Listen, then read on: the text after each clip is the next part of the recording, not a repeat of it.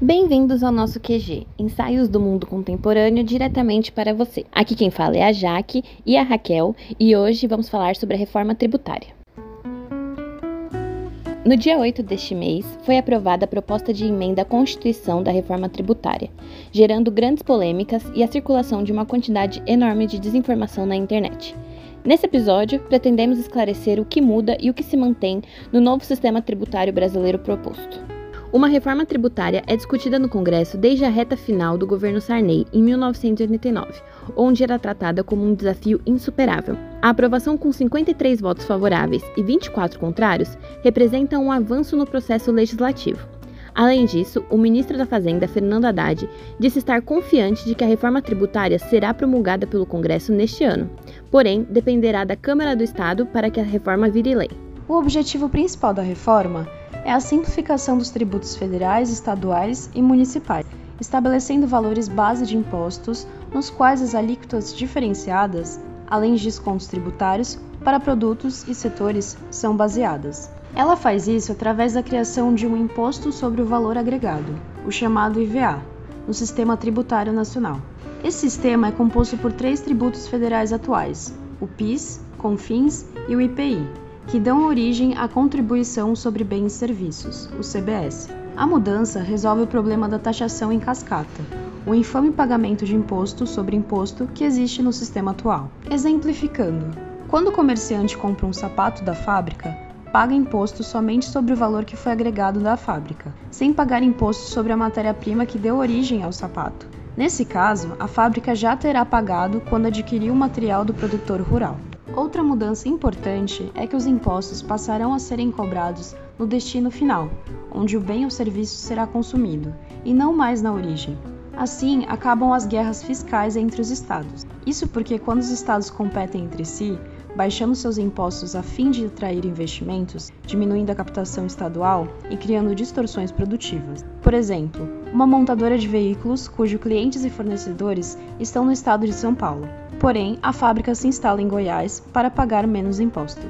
Críticos da reforma atacaram outro ponto polêmico do texto proposto: a inclusão de diversas isenções fiscais a setores específicos, como educação, saúde e alimentos, introduzidas por senadores devido à influência de lobbies e grupos de pressão políticos, com o próprio Haddad admitindo que as isenções levariam a um aumento da alíquota média para os produtos não isentos, na média de 25% para até 27,5%, uma das mais altas do mundo. Entretanto, apesar do valor elevado do IVA, argumentou-se que o número não constitui um aumento nos impostos pagos no Brasil, e sim uma transparência na tributação nacional já existente, que hoje em dia depende de cálculos complexos.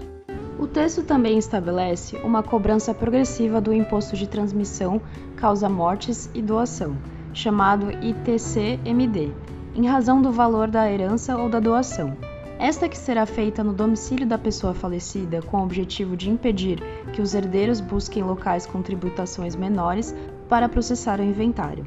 Alguns especialistas expressaram preocupação que essa taxa poderia afetar desproporcionalmente a classe média, já que os super ricos possuem recursos suficientes para proteger seu capital e seus bens através de manobras fiscais, como transferir seus bens para empresas em paraísos fiscais a fim de evitar taxas. Segundo a proposta, será efetuado um período de transição entre 2026 e 2032, com prazos supostamente cumpridos em cada período.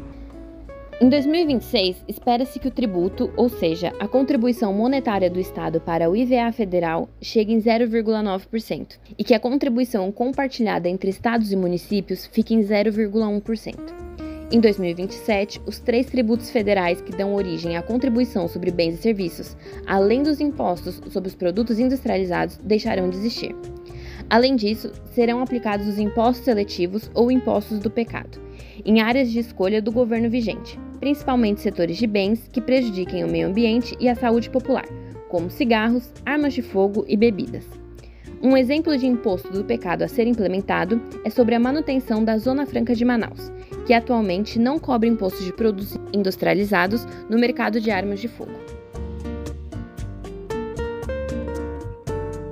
Entre 2029 e 2032, deverá ser feito o processo de retirada de cotas do ICMS, Imposto sobre Circulação de Mercadorias e Serviços, e o ISS, Imposto sobre Serviços, que em 2033 irão se tornar apenas um imposto no formato de bens e serviços, o IBS, com gestão compartilhada entre estados e municípios.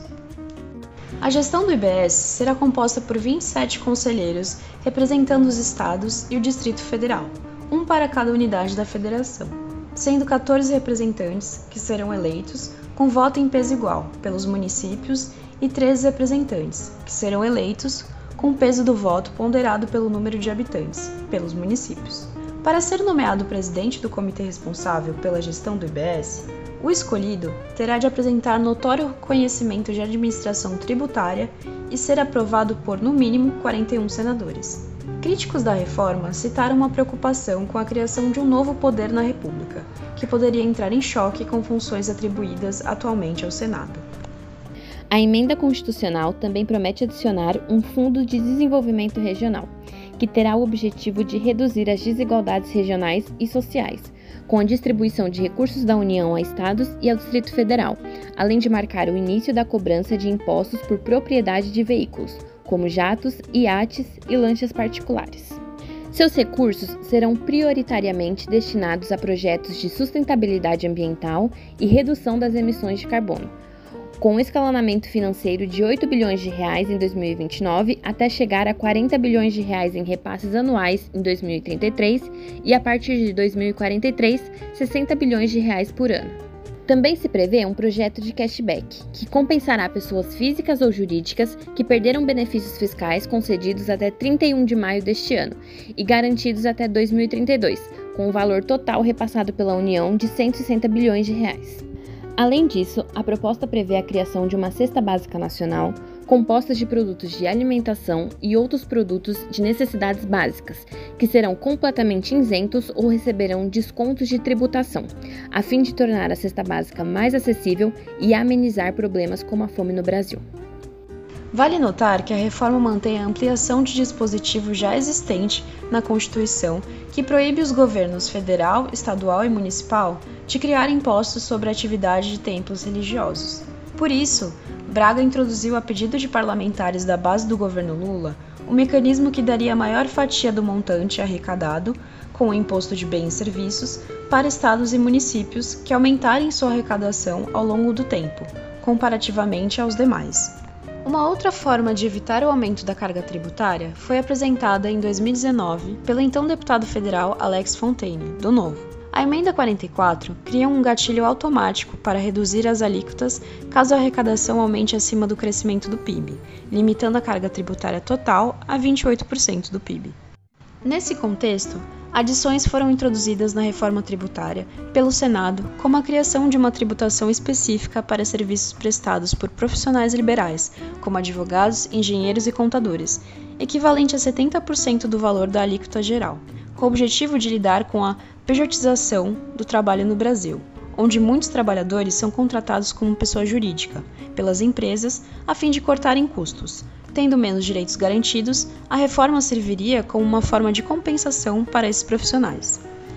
O problema que causa diversas críticas à reforma está na natureza dos tributos que recaem sobre o consumo, que, independentemente de ser alguém rico ou pobre, paga a mesma quantia em impostos ao comprar um item básico, ou seja, uma pessoa com menos dinheiro gasta mais proporcionalmente de sua renda do que aqueles com alto poder aquisitivo. E isso representa um problema para a classe trabalhadora, cujo dinheiro dado ao governo já ocupa mais de 40% da arrecadação do mesmo e cerca de 33% do PIB brasileiro em 2022. Com isso em mente, o governo sinalizou que pretende lidar com outros setores em uma segunda parte da reforma, a ser negociada no futuro, para lidar com assuntos como pequenos empresários, impostos de renda, o problema das offshores e, talvez, até mesmo a tributação de dividendos de empresas. Espera-se que o texto da reforma tributária não seja aprovado como está, o que levará a mais rodadas de negociações em questões conflituosas. Assim, é possível que a reforma seja fatiada, significando que as propostas polêmicas, como a criação dos fundos de desenvolvimento regional, sejam deixados para outro momento e as questões centrais da proposta sejam preservados.